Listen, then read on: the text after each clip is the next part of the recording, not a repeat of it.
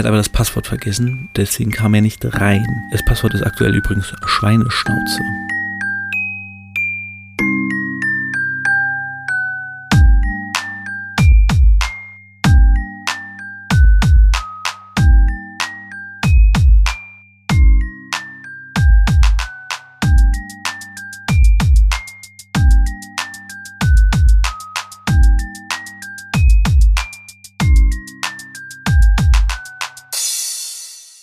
Herzlich willkommen, meine Damen und Herren, zu Potters philosophischem Podcast-Programm. Mein Name ist David, ihr kennt mich auch als Bangering Dave und wir befinden uns im neunten Kapitel von Harry Potter und der Stein der Weisen. Das Kapitel lautet Duell bei Mitternacht. Oder um Mitternacht. Duell um Mitternacht, oh Mann, jetzt hab ich's verkackt. Egal. Ähm, genau, wir sind im neunten Kapitel und in dem passiert dann doch mal einiges. Das letzte war ja ein bisschen behäbig, man hat so ein bisschen alles kennengelernt, man hat auch Hagrids Hütte das erste Mal von innen gesehen und jetzt geht's dann doch ans Eingemachte, weswegen ich jetzt auch das Vorgeplänkel etwas abkürze. Also, das Kapitel beginnt ganz aufregend mit den ersten Flugstunden, die ausgehängt werden im Turm der Gryffindors. Genau dort steht, dass die ersten Flugstunden sind, welche Uhrzeit und sie haben sie zusammen mit den Slytherins. Da sind natürlich alle hochbegeistert. Genau, Harry befürchtet, oh nein, von Malfoy auf dem Besen blamieren. Uh. Dann geht es so ein bisschen darum, dass Malfoy scheinbar immer damit angibt, dass er so viel fliegen kann und irgendwelchen Flugzeugen ausgewichen ist und alle erzählen von ihren Besenerlebnissen, auch Ron der scheinbar mal irgendwie in den Drachenflieger geflogen ist. Keine Ahnung. Auf jeden Fall kommen dann die ersten Flugstunden. Sie müssen raus auf die, die Ländereien, heißt es ja immer im Buch. Äh, sie gehen raus auf die Ländereien und dort treffen sie dann auf Madame Hooch. Madame Hooch habe ich im letzten Kapitel in der letzten Folge schon erwähnt. Die ist eigentlich nur dafür da, um den Erstklässern Fliegen beizubringen. Und dann ist sie auch noch dafür da, um Quidditch zu pfeifen. Also ist die Schiedsrichterin. Wahrscheinlich macht sie auch die Organisation des gesamten äh, Wettbewerbs zwischen den Häusern übers Schuljahr. Aber ich glaube, viel mehr hat die Frau da auch nicht zu tun. Ähm, sie ist, wird ein bisschen beschrieben wie so eine Art Falke. Also sie hat kurze graue Haare und gelbe Augen wie ein Falke. Wahrscheinlich kann sie deswegen sehr gut gucken oder so. Wird nicht genau erklärt, was da los ist. Genau, sie stellen sich dann neben die Besen, da liegen so ganz viele Schulbesen auf dem Boden, sie stellen sich daneben und sollen die Hand ausstrecken und hoch sagen. Und bei Harry, er sagt hoch und direkt geht der Besen hoch. Was schon so erste Anzeichen sind, Harry könnte Talent beim Fliegen haben. Ähm, bei Malfoy ist das ebenfalls so, Hermine Besen reagiert gar nicht. Äh, sie ist auch sehr aufgeregt, weil Hermine Fliegen nicht aus einem Buch lernen kann, obwohl sie es versucht hat. Sie hat irgendwie Quidditch im Wandel der Zeit gelesen. Genau, dann geht es weiter und sie sollen sich abstoßen und nach oben fliegen. Und dabei ist Neville etwas nervös, stößt sich zu früh ab, fliegt sehr hoch, fällt vom Besen, knallt auf den Boden, bricht sich den Arm und Madame Hooch muss ihn in den Krankenflügel bringen. Sie sagt dann, ihr bleibt alle auf dem Boden, wer wenig auf dem Besen sehe, der fliegt schneller aus Hogwarts, als wer Quidditch sagen kann. Und dann verschwindet sie. Ähm, jetzt gibt es einen großen Unterschied zum Buch, zwischen Buch und Film. Das hätte ich noch erwähnen müssen. Neville hat zum Frühstück ein Paket bekommen von seiner Oma mit einem Erinner mich. Das ist ungefähr so ein Tennisball groß, glaube ich. Und ähm, färbt sich rot, wenn man etwas vergessen hat. Neville hat das Problem, er weiß nie, was er vergessen hat. Deswegen bringt ihm das Ding eigentlich gar nichts. Aber er hat sich sehr darüber gefreut, dass er das hat. Und das liegt denn da rum und das klaut ne äh, Malfoy. Harry sagt, jetzt gib her hier, das ist äh, Nevils, gib es zurück. Und dann sagt Malfoy, haha, nee, hier holt's dir doch, wenn du willst, äh, es haben willst. Ich versteck's oben in einem Baum, bla bla bla. Und dann fliegen sie hoch. Und dann sagt Hermine, nein, Harry, flieg nicht hinterher, sonst fliegst du von der Schule. Und dann fliegt er trotzdem hinterher. Ähm, sie, Harry merkt dann, wow, Fliegen ist mega geil. Ich liebe Fliegen. Ich will nur noch auf dem Besen unterwegs sein. Und greift Malfoy an. Die haben dann so ein kleines Gekabbel, unterhalten sich und ähm, Harry schießt auf jeden Fall auf ihn zu. Malfoy kann sich noch, kann auch ausweichen. Und dann merkt er, hm, und das sagt Harry auch, hier spielt sich nicht mehr so stark ohne deine Gorillas um dich rum hier, ne? Und dann, hm, ja, äh, okay. Dann wirft er, und das ist anders im Film, wirft er es mega weit weg und Harry fliegt hinterher. Dabei fängt er es ja auf vor McGonagalls Fenster und sie sieht so, oh, wow, talentiert. Hier ist es ein bisschen anders, denn es wird etwas aufgegriffen, was später noch häufig wichtig wird, wenn Harry Quidditch spielt oder auf dem Besen ist, und zwar der Sturzflug. Malfoy wirft es einfach hoch in die Luft und es fliegt nach unten und Harry schießt wie ein Pfeil senkrecht nach unten, fängt es kurz vor dem Boden ab, springt vom Besen, landet sicher auf den Füßen und hat es in der Hand. Das ist halt eine Aktion, die so scheinbar nicht jeder kann, und McGonagall hat das halt gesehen und meinte so, ey, ähm, Potter mitkommen. Und alle so, äh, fuck. Dann gehen sie durch, schweigt die ganze Zeit. Die gehen zu, äh, ich im Film war es ich glaube hier war es Professor Flitwick und ähm, holt Wood aus dem Unterricht. Harry denkt erst, Wood, was ist das, ein, ein Schlagstock? Äh, Wood stellt sie aber als Fünftklässler heraus. Ist er Fünftklässler? Ja, muss er ja. Sechste, siebte. Nach dem dritten Jahr ist er weg, genau. Ähm, er ist Fünftklässler und er ist Captain des Quidditch-Teams. Und da erfährt Harry dann, dass er wohl scheinbar ein Sucher ist. Ähm, also McGonagall sagt, Wood, ich habe einen Sucher für sie gefunden und Wood so, what? Oh ja, der sieht genauso aus wie ein Sucher. Harry ist klein, dies, das. Ähm, ich weiß gar nicht, in welchem Rahmen er es erfährt. Ich glaube, von McGonagall erfährt er es, dass sein Vater auch äh, Quidditch-Spieler war. Ich dachte jahrelang, James wäre auch ähm, Sucher gewesen, habe jetzt aber vor kurzem erst erfahren, dass er Jäger war. Ich weiß nicht, wie ich drauf gekommen bin, dass er Sucher war. Bin ich einfach von ausgegangen. Naja, auf jeden Fall ist Harry jetzt Sucher. Das erzählt er auch Ron und der, was? Nein, Erstklässler werden doch nie Sucher. Ja, doch, ich bin der Jüngste einem Jahrhundert, also 100 Jahren. Ja, reden so ein bisschen darüber und Malfoy denkt natürlich, Harry fliegt von der Schule. Harry so, ach nee. Und dann verabreden sie sich zu einem äh, Duell. Ron sagt dann irgendwie direkt, ja doch, doch, er weiß, was ein Zauberduell ist. Ich bin sein Sekundant. Weil Malfoy meinte, Harry weiß nicht, was ein Zauberduell ist. Später erklärt Ron Harry, dass ein Sekundant sich um, die, um seine Sachen kümmert, wenn er stirbt.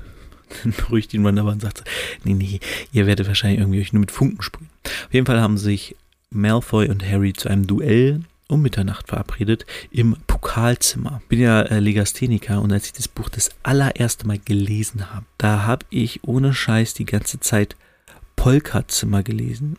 Ich weiß nicht, ob ihr wisst, was Legasthenie ist. Da verdreht man gewisse Buchstaben im Kopf, was beim Schreiben und beim Lesen dafür sorgen kann, dass man Wörter falsch liest oder falsch schreibt und ähm, ist ein bisschen, bisschen weird. Jedenfalls habe ich da irgendwie das L an eine andere Stelle gelesen und äh, dann kam irgendwie Polka-Zimmer raus. Naja, auf jeden Fall wollen sie sich da treffen und dann hat Hermine das mitbekommen und sagt so, nee, das könnt ihr nicht machen, ihr verliert wieder Hauspunkte, äh, ihr verliert Hauspunkte, die ich äh, so hart erarbeitet habe bei McGonagall und will halt die verhindern, dass sie da hingehen. Äh, Harry und Ron sagen aber so, ey, lass uns mal in Ruhe, was, was geht dich das denn an und so? Und dann schleichen sie sich nachts raus, Hermine ist aber da und sagt so, nee, ich hätte nicht gedacht, die es wirklich macht, also wirklich und äh, kacken aber drauf, gehen raus, sie geht hinterher, sie gehen durch das Porträt raus, das Porträt schlägt zu, Hermine sagt, ja, dann geht doch, äh, ich gehe wieder zurück ins Bett und dann ist die fette Dame weg. Sie müssen ja immer an der fetten Dame vorbei das Passwort sagen. Sie ist aber nicht da. Genau, also muss Hermine mitkommen. Nee, sie sagt, ich komme mit. Nee, du kommst du nicht mit? Ja, doch, ich komme mit, also gehen sie zusammen. Unterwegs treffen sie Neville, der ebenfalls draußen irgendwie übernachtet, weil er das Passwort vergessen hat. Neville musste ja in den Krankenflügel, weil er sich ja den Arm gebrochen hat. Den hat Madame Pomfrey, die Krankenschwester, nee, sind das? Medi-Hexe, hat das auf jeden Fall repariert. Er wollte zurück, es war schon spät. Er hat aber das Passwort vergessen, deswegen kam er nicht rein. Das Passwort ist aktuell übrigens Schweineschnauze. Komisches Passwort. Dann sind sie zu viert losgezogen, beziehungsweise sie wollten Neville zurücklassen. Harry hat nochmal gefragt, wie geht's seinem Arm? Ja, alles wieder gut. Dann wollten sie Neville zurücklassen. Neville hat gesagt, nee, ich komme mit. Der äh, blutige Baron war schon irgendwie zweimal hier. Ich habe keinen Bock, den nochmal zu treffen.